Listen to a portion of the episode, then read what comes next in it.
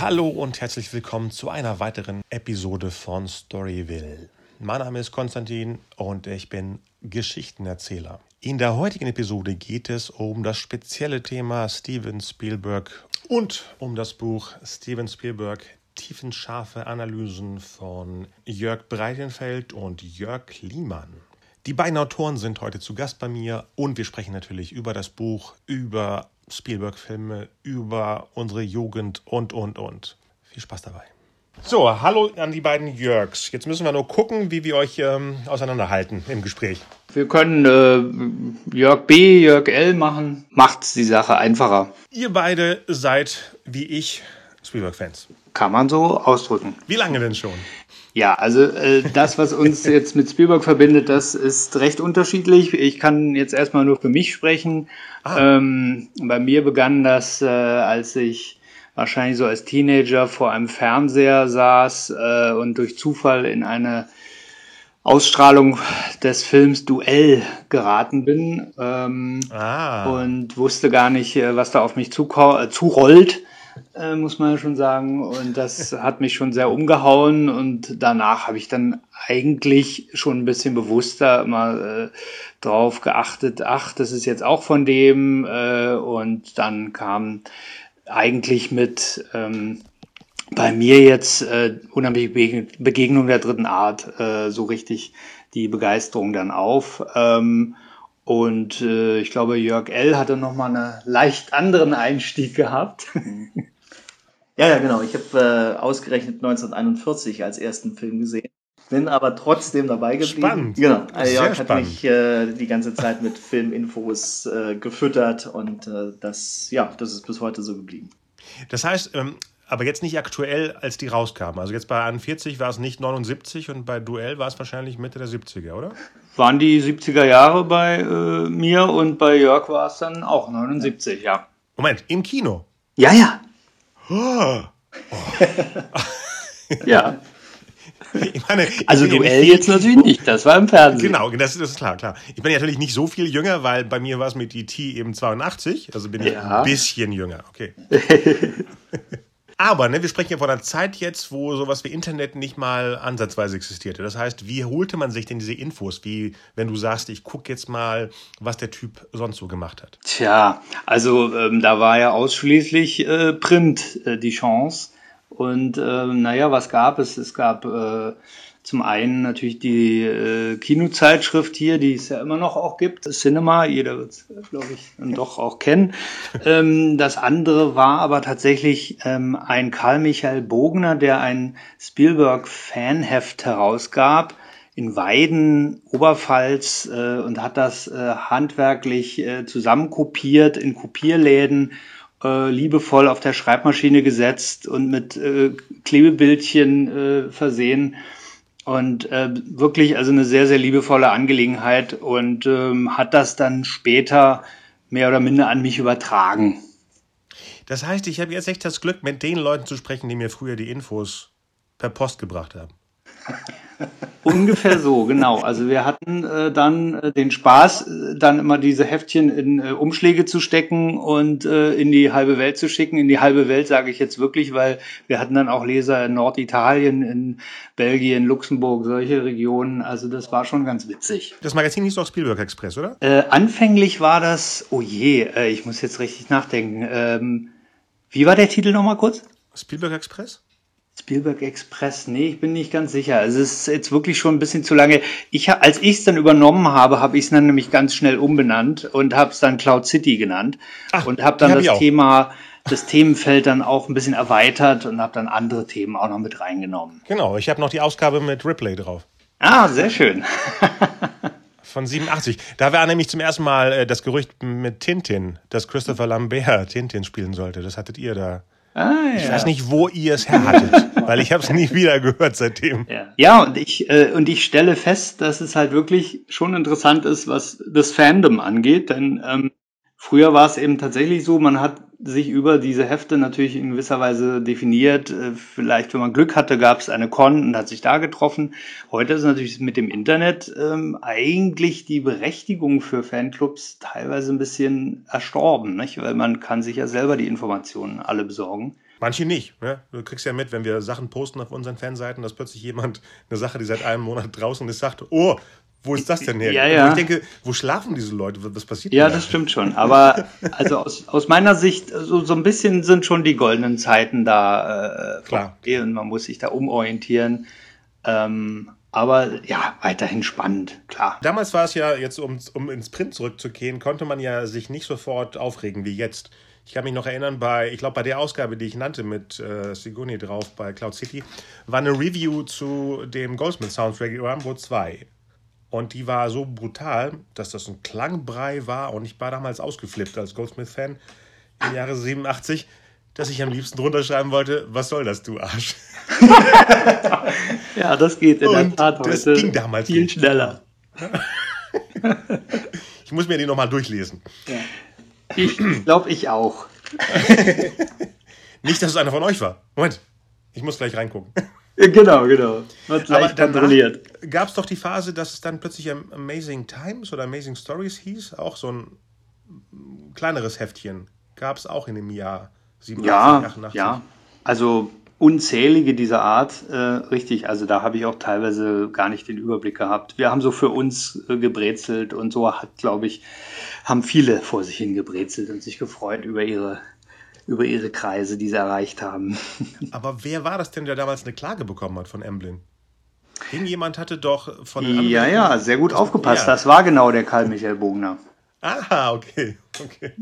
Nee, das hat mich Genau. geschockt als Fan, weil ich dachte, jetzt ist es vorbei mit den News. Ja, ja, und der hat sich dann schon logischerweise davon sehr äh, dupiert gefühlt und ähm, dann auch gesagt, komm, äh, also ich möchte es nicht äh, einstampfen, da sind die Fans zu traurig, mach was anderes draus und genau das habe ich dann auch gemacht.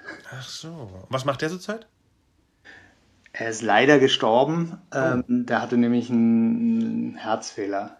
Ah, Sehr, sehr bald darauf auch gestorben. Fand ich super traurig. Ist noch nach Berlin gezogen. Da hatten wir dann noch ein bisschen mehr miteinander zu tun als davor, wo er so weit weg wohnte. Äh, aber ja, also er hatte aber noch mal eine ganz tolle Zeit in Berlin auf jeden Fall. Sehr gut. Ja, wir danken ihm für die ganze Arbeit. Absolut, ja. Also ich halte ihn auch absolut immer noch sehr in Ehren, wie man Sehr merkt. gut. Wow.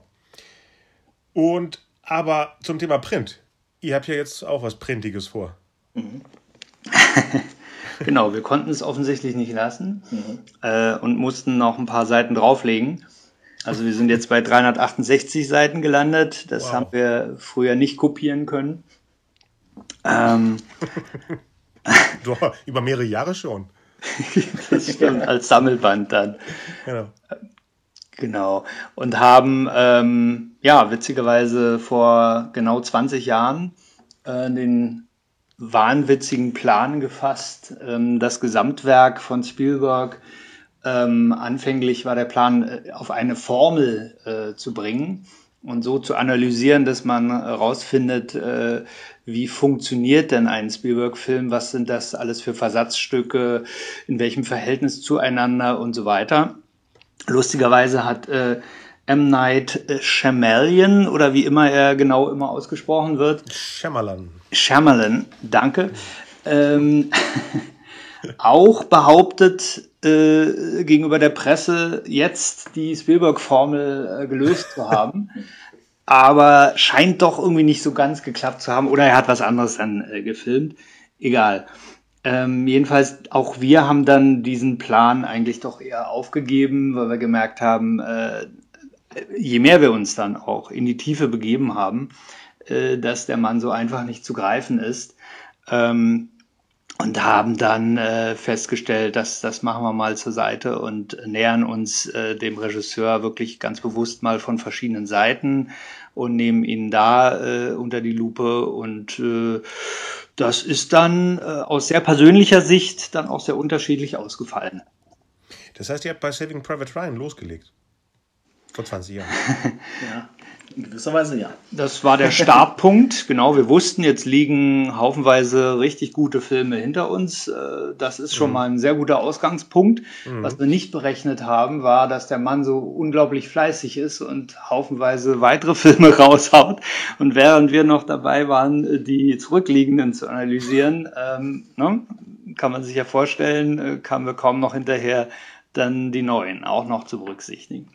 Das heißt, die waren dann live bearbeitet sozusagen, während sie. Ja, kann man tatsächlich so sagen. Also ähm, wir haben Mühe gehabt, ähm, sozusagen dran zu bleiben. Das heißt also, wenn ich ein Kapitel lese jetzt von The Terminal, war das auch 2004 dann geschrieben?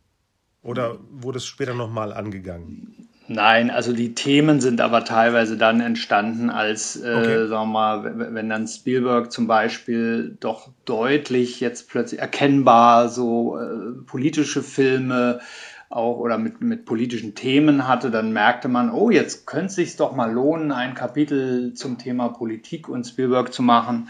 Ähm, das, das hat sich auf jeden Fall durch die Entwicklung, während die Filme so an uns äh, vorbeizogen, äh, dann immer so ergeben.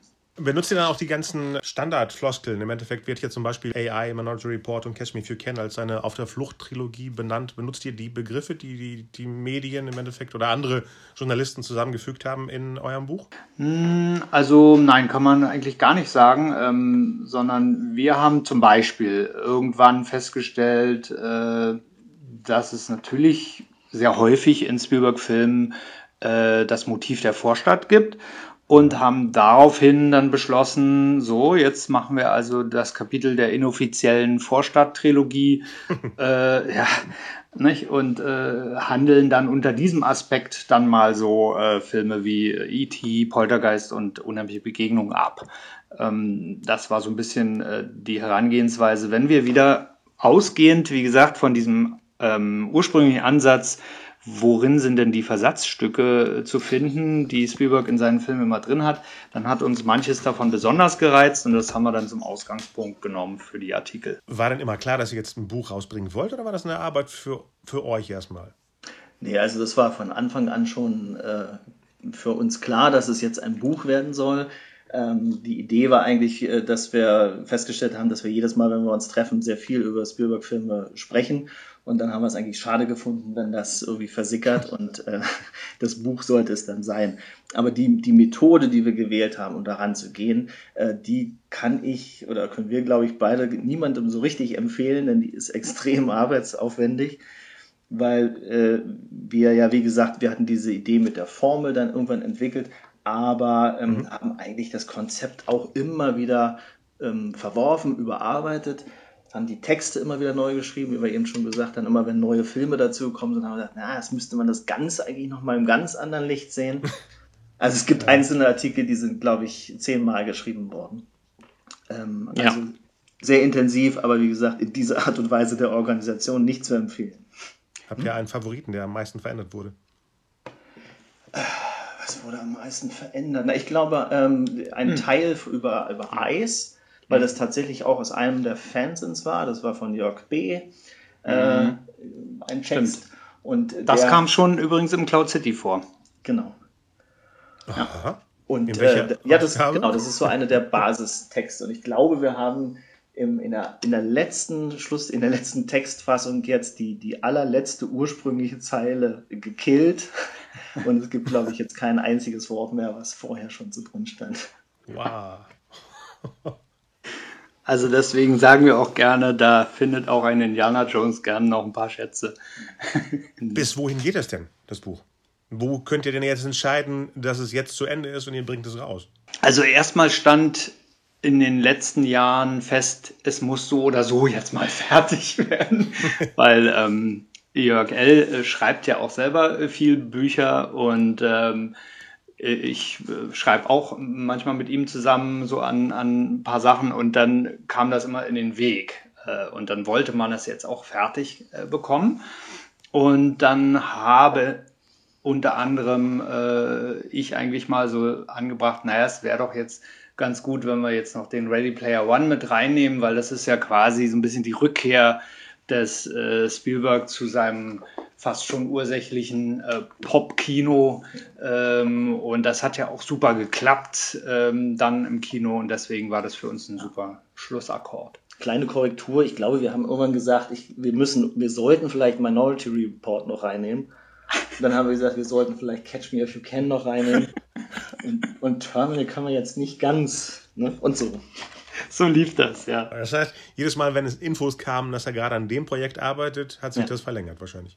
Ja, ja, also wir, also einerseits als Kinogänger sind wir sehr begeistert davon, dass es so viele Filme gibt, ja. aber äh, als äh, Schreibende war es sehr frustrierend.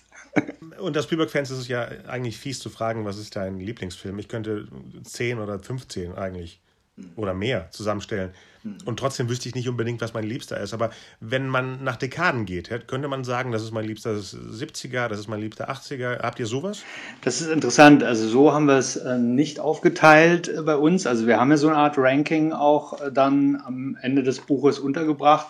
Wir haben darauf unsere zehn selbst geschaffenen Kriterien so ein bisschen ähm, angelegt. Ähm, da war dann die Dekade äh, keines, also haben es nicht nochmal darunter äh, unterteilt. Aber äh, die Sache ist ja auch die, das Spannende dieses äh, Buchprojekts war ja immer das, dass wir beide durchaus sehr unterschiedliche Sichtweisen auf die Filme haben. Und das macht es ja dann auch ein bisschen, dann kommt Reibung, kommen Reibungsmomente rein. Und wir haben dann unsere eigenen Wertungen abgegeben. Und das, die Summe unserer gemeinsamen Wertungen sind dann eingeflossen in die Tops und Flops. Und da sind äh, die besten äh, Filme dann am Ende Raiders of the Lost Ark, äh, Close Encounters, das fällt alles so in die 70er, 80er Ecke. Auch Jaws ist dabei. Ähm, 90er ist dann Schindlers List äh, ganz klar, äh, ganz vorn. Interessanterweise aber haben es dann auch zwei ganz neue Filme äh, in unsere Top Ten äh, gefunden. Mhm. Und äh, das ist Bridge of Spies und The Post. Genau. Und 1941 fehlt. ja. Oh, der ist raus? Nein, der fehlt nicht, sondern er ist einfach nicht unter den Top Ten. Er hat es leider nicht geschafft. Welche Version denn? Die längere, die ja noch irrer ist? Oder Ganz knapp. Aber äh, vielleicht könnte man ja so ein Double, äh, äh Double Feature machen mit 41 und Ready Player One. Im Endeffekt ist es ja sehr ähnlich. Ja. Also nicht vom, vom, von der Qualität, das meine ich nicht, sondern vom, ja. von, vom Bilderwahn im Endeffekt. Ja. ja. Ich muss mir zum Beispiel Ready Player One in Ruhe nochmal angucken, weil ich überflutet wurde beim ersten Mal. Mhm. Auch noch in 3D, klar, und alles Mögliche. Ja. Mhm. Und da sind so viele Sachen versteckt. Ich bin ja auch noch, aus, als Spielberg-Fan, natürlich Dutzend andere äh, Typen, aber Robert Zemeckis ist bei mir weit oben. Und als dann der Zemeckis Cube kam, war ich erstmal ausgenockt für eine halbe Stunde. Deswegen musste ich den Film nochmal gucken. Unter dem Sitz, ja. Durch Spielberg sind wir ja auf neue Regisseure aufmerksam geworden. Ob es nun Zemeckis war mit den Back to the Future Sachen oder Dante mit Gremlins. Wen habt ihr so mitgeschliffen die letzten Jahre, die, der über Spielberg eben bekannt geworden ist? Also ja, das ist äh, natürlich schon interessant, wie äh, während man sich dann so die, die ganzen Indiana Jones und äh, was nicht alles äh, begeistert äh, angetan hat, dann neue Filmemacher aufgekommen sind, die ja in der Tat auch äh, stark beeinflusst sind von Spielberg. Und das hat uns dann auch äh, natürlich bewegt zu sagen, jetzt machen wir das ins Buch auch als Kapitel rein, wo wir die ganzen äh, Regisseure nennen, äh, die nicht nur uns während der Zeit ähm, nach dem Beginn der Spielberg-Ära äh, begleitet haben, sondern dann auch ähm, ja, sich sehr stark haben von den Spielberg-Filmen inspirieren lassen. Und da war ich beispielsweise selber ganz verblüfft, wenn man dann diese Brille aufsetzt äh, und auf, sich auf die Suche begibt. Naja, wer, wer ist denn so alles dabei?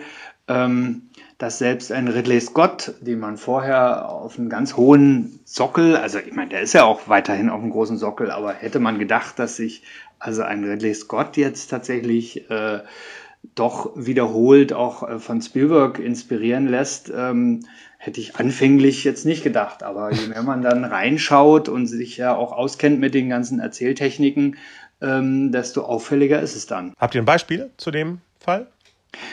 Ja, also ähm, das ist halt so, ähm, es gibt zwei, äh, die mir sofort einfallen. Ähm, das eine ist, dass natürlich der gesamte Film Alien äh, auf der auf der Dramaturgie von Jaws äh, beruht, weil auch hier musste man ja letztlich möglichst vermeiden, dieses ähm, Gummiwesen, äh, wie man es in den 50er Jahren noch gezeigt hätte, ja, äh, direkt vor die Kamera treten zu lassen. Und ähm, damit hatte er dieselben Einschränkungen oder ähnliche Einschränkungen wie Spielberg und äh, musste daraus was Gutes machen, und indem man eben vielfach nichts sieht. Und äh, die, das, was man nicht sieht, verursacht ja bekanntlich äh, mindestens so viel Ängste wie das, was einem vor die Kamera tritt. Äh, und das Zweite mh, hm, war dann Gladiator, der Anfang äh, diese Schlacht zwischen den Römern und den Germanen. Ach, stimmt, äh, das ja. ist also von ja. der Kameratechnik her schon allein äh, absolut inspiriert von äh, Saving Private Ryan, weil er sogar dann dieselben Verschlusseffekte äh, eingesetzt hat, äh, wie eben Janusz Kaminski äh, bei dem Vorbild. Ja, und beide DreamWorks Pictures im Endeffekt. Ja, ja. ja damit durfte er es vielleicht. Keine Ahnung. Habt ihr denn die Phase auch mit drin? Sowas wie vor und nach DreamWorks?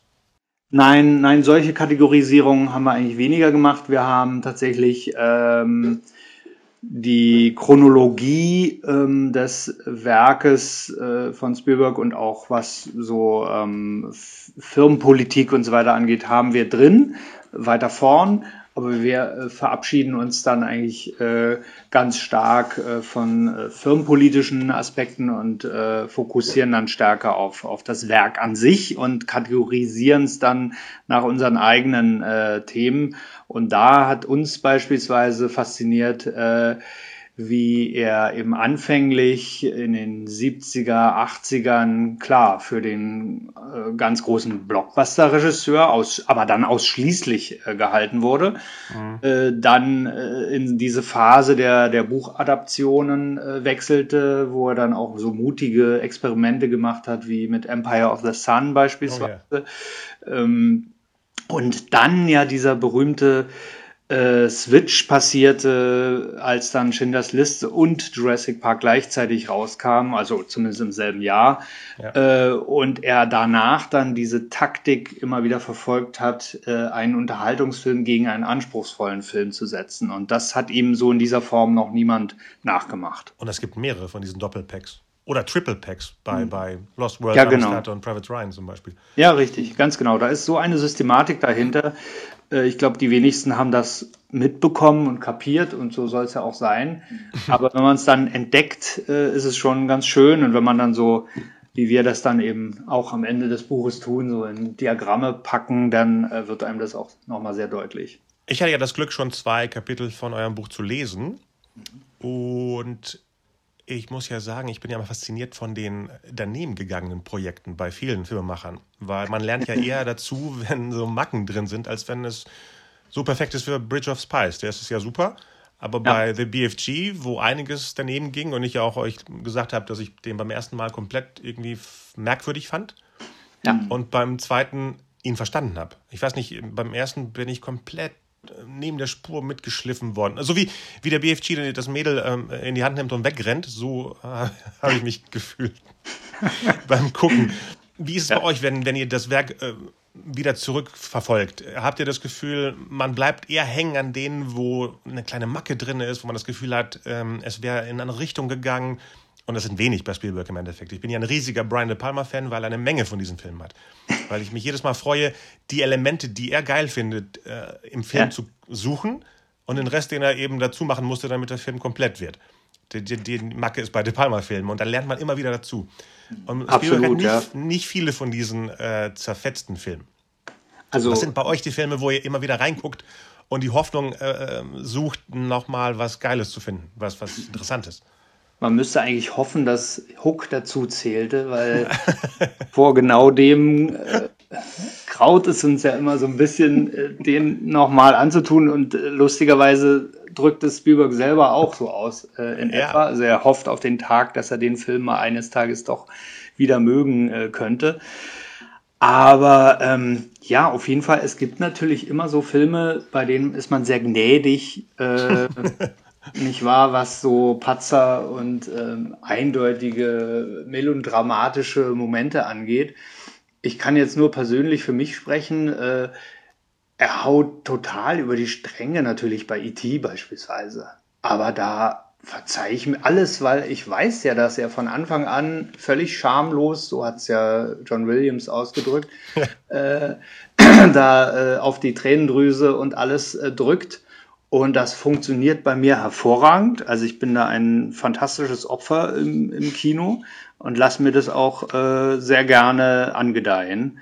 Ähm, das wäre also so, so, aber das sind nicht in dem Sinne jetzt Patzer, sondern das nee, sind Sachen, nee, nee. die so polarisieren, mhm. dass äh, das, was mich daran begeistert, äh, andere dann doch eher abschreckt. Aber es gab noch einen anderen Film, ne, bei dem du, äh, oh ja, äh, nämlich äh, Empire of the Sun, wo, wo man sagen ja. kann, naja, das ist eigentlich eine späte Entdeckung, wo man zuerst denkt, naja, ja. der ist, ja.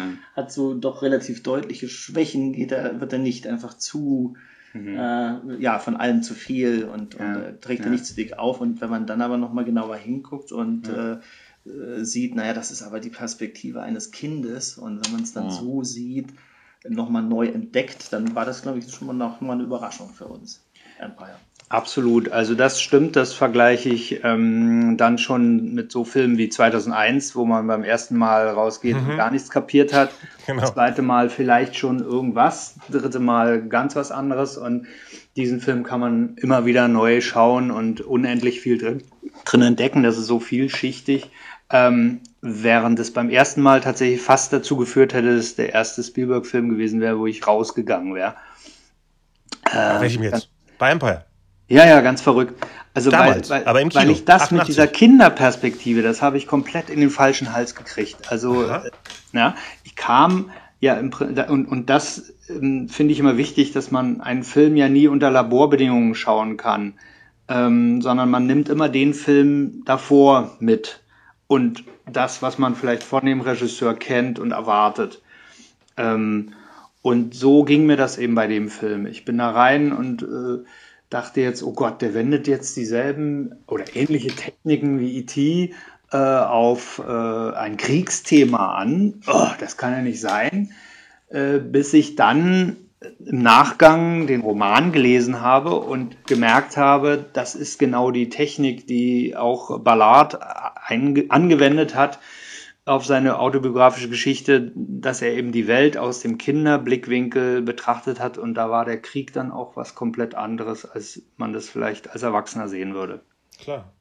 Ich kann mich noch erinnern, ich war bei der Batman Begins Premiere in Berlin und hatte meine Empire of the Sun DVD mit und habe die Christian Bale hinge... Also alle hatten so Batman-Sachen dabei oder American Psycho und plötzlich nimmt er die in die Hand und grinst mich total an und sagte, oh, wie toll und hat die unterschrieben und jetzt habe ich noch den Empire of the Sun Batman Ausgabe sozusagen. Wow.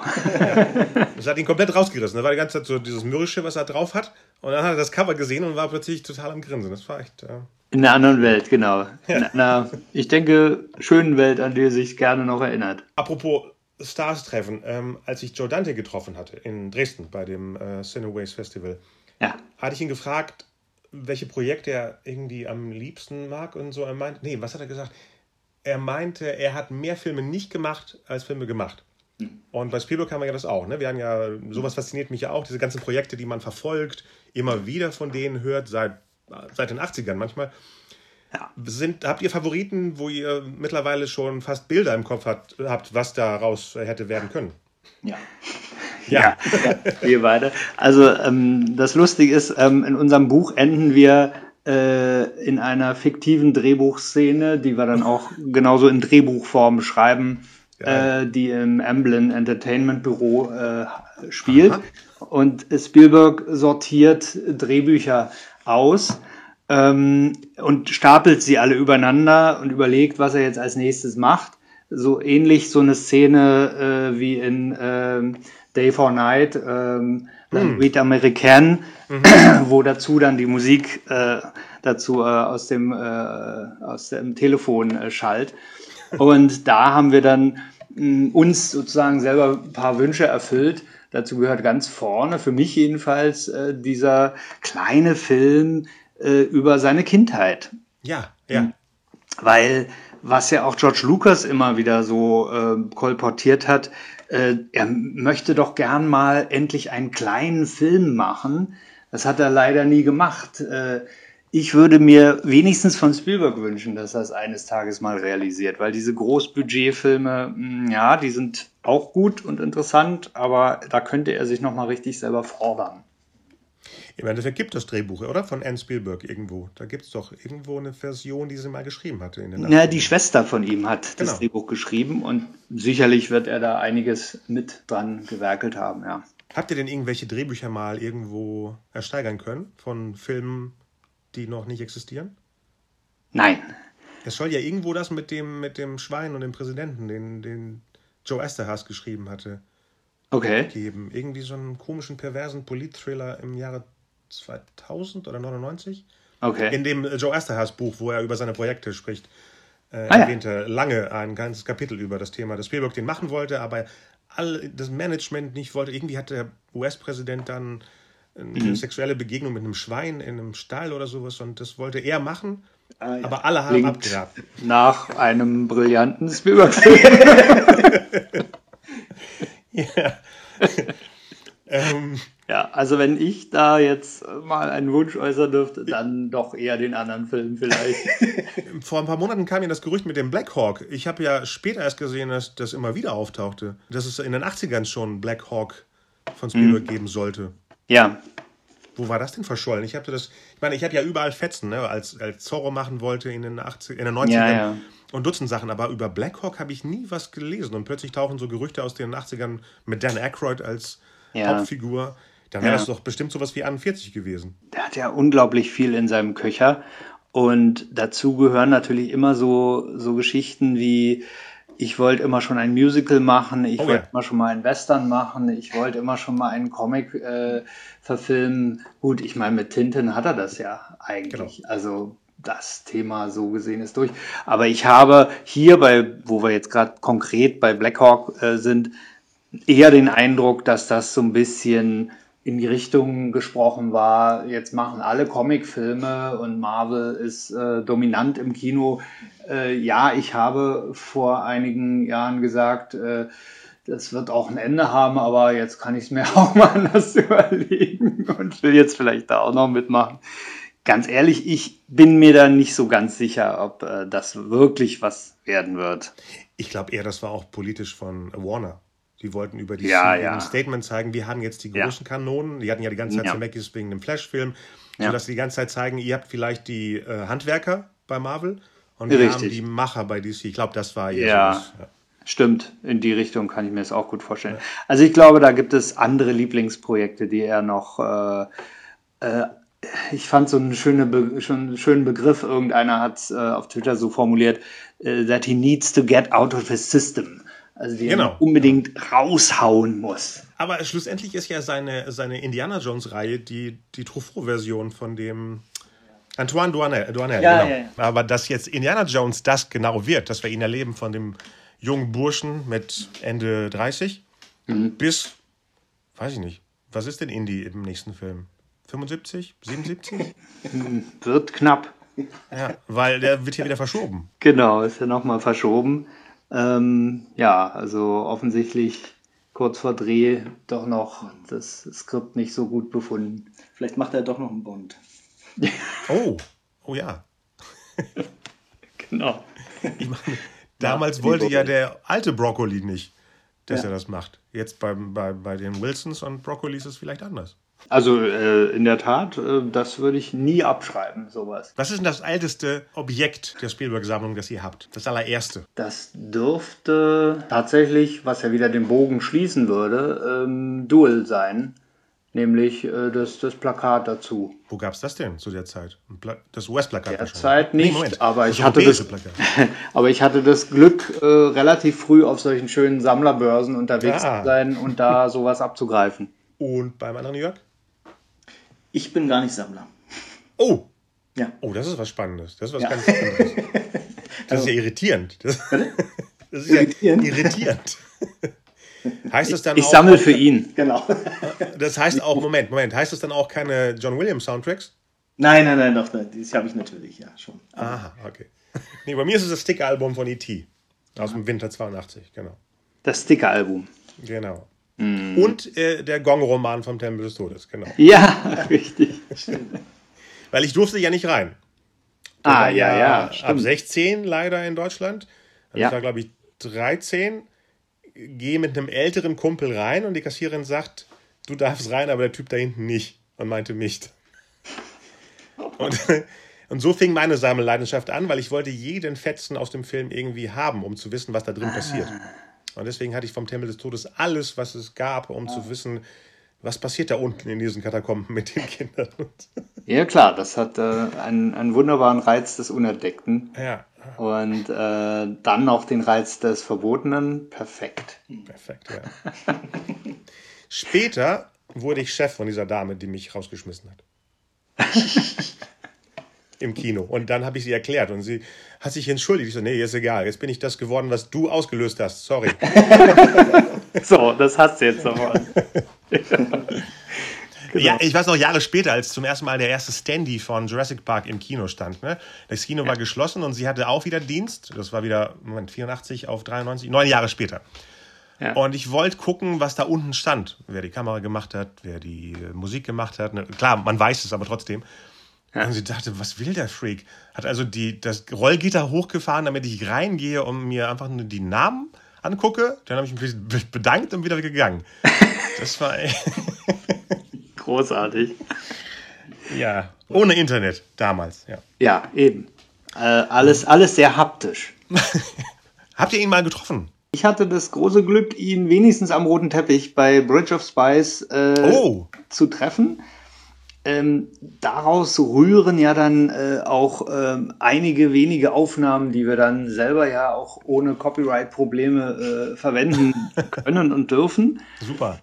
Genau, und das war schon äh, eine lustige Situation, weil ich stand vor, habe mich wirklich vor die Frage gestellt äh, gesehen, ähm, was mache ich jetzt? Mache ich jetzt vorrangig Fotos? Will ich äh, vorrangig ein Autogramm äh, bekommen? Oder will ich vorrangig eine Frage loswerden? Oder ein Drehbuch. Oder ein Drehbuch, genau. Oder ein Drehbuch äh, äh, unverfilmter äh, Filme oder ihm, ihm ein eigenes überreichen. Ja, also da gibt's ja haufenweise Möglichkeiten.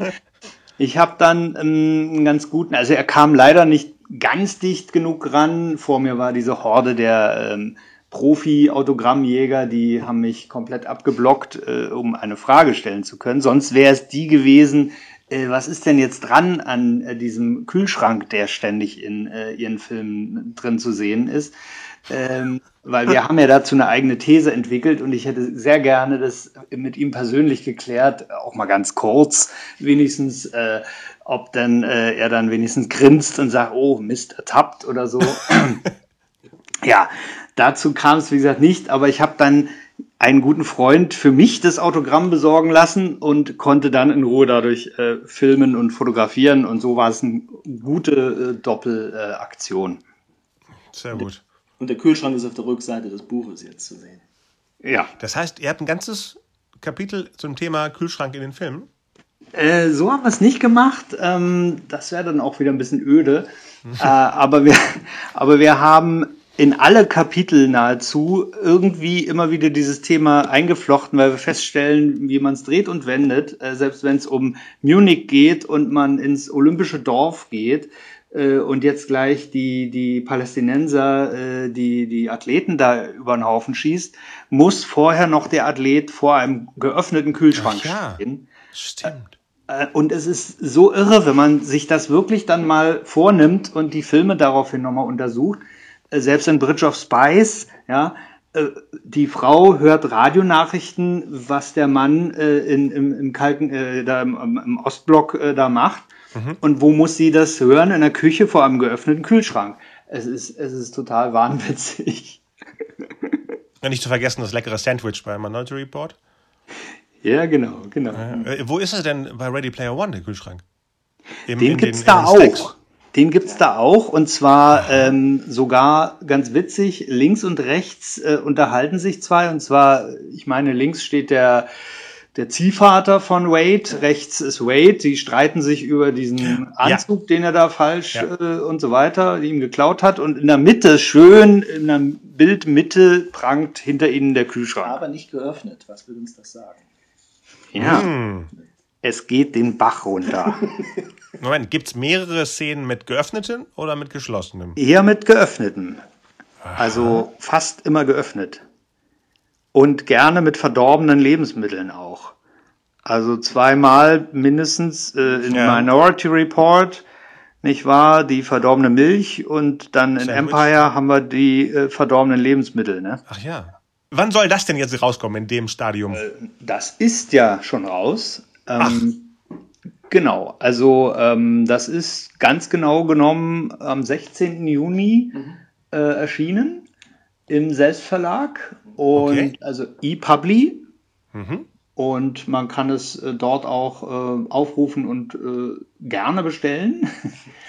ja, äh, und darüber haben wir das jetzt so gemacht, weil wir nicht nochmal Jahre warten wollten, bis wir dann einen ganz tollen Agenten haben, der dann auch nochmal ein Jahr verbringt, äh, die Verlage vielleicht äh, dafür einzunehmen, die dann wiederum zwei Jahre brauchen, um das äh, zu begutachten und so weiter. Ja, schickt mir bitte alle Links, damit ich die posten kann. Selbstverständlich, gerne.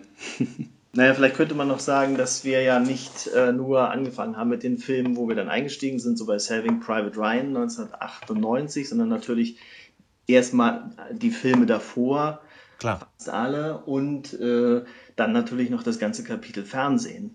Oh ja. Das ist ja eine Zeit, die wir auch nicht selbst erlebt haben, sondern da sind wir dann ja tatsächlich in die Vergangenheit eingestiegen Wow. und haben dann äh, auch, sind da teilweise auch an Ressourcen gekommen, äh, die es jetzt teilweise auch schon ja, im Netz gibt, teilweise äh, im Museum nur zu sehen waren in New York.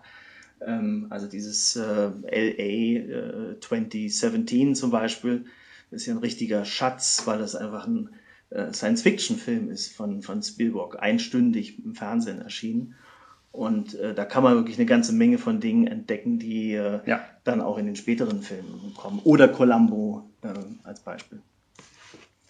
Übrigens auch der Kühlschrank wieder drin. Genau. genau. Aber meint ihr, das war damals wirklich so bewusst geplant bei so einer Auftragsarbeit?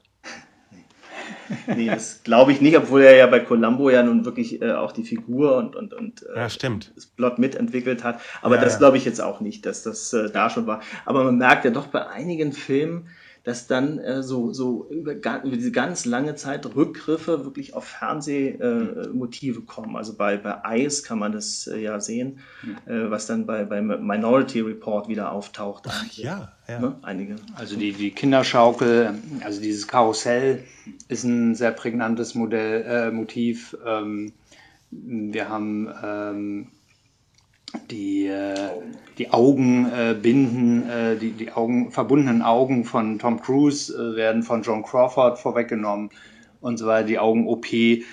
Diese ganze Motivik äh, wird da einfach nochmal aufgegriffen, kann man sagen. Bei, bei Emblem habe ich viele Private Ryan äh, Weitaufnahmen entdeckt. Also überhaupt, äh, Emblem haben wir auch ein eigenes Kapitel nochmal, Oh. was wir zum Anlass nehmen, zu sagen, hier finden wir die und die Ansätze äh, von Erzähltechniken und Bildgestaltung, die sich in folgenden späteren Filmen wiederfinden. Und das setzen wir so richtig Bild gegen Bild. Also wie so eine Art Beweisführung, um zu zeigen, eigentlich ist Emblem so ein bisschen tatsächlich der Ausgangspunkt für extrem viel. Ja, da bin ich aber gespannt, das ganze Buch zu lesen. Das klingt alles äh, sehr, sehr lecker. Ich meine, ich habe Dutzend Spielberg-Bücher, aber in letzter Zeit keine mehr richtig gelesen. Und jetzt ist die Zeit wieder dafür perfekt. Das klingt gut. Würde ich auch so sehen. Dann erstmal vielen Dank für die ganzen Informationen. Ja, sehr gerne, hat Spaß gemacht. Ich glaube nicht, dass es alles war, weil ähm, wir können das gerne na, wie bei euren Büchern im Endeffekt wieder updaten und äh, nochmal drüber sprechen und vielleicht gucken wir mal, was für Reaktionen von Fans aus der ganzen Welt eben auf das Buch hinzukommen und können das gerne fortführen. Auf jeden Fall sehr gerne. Ja, vielen Dank. Und äh, wir hören eh voneinander und unsere Fans auch. Äh, unsere Fans. Also die Fans, die. ja, die Fans, genau. Die Fans eben. Die Fans und wir Fans. genau. Bye, bye. Bye.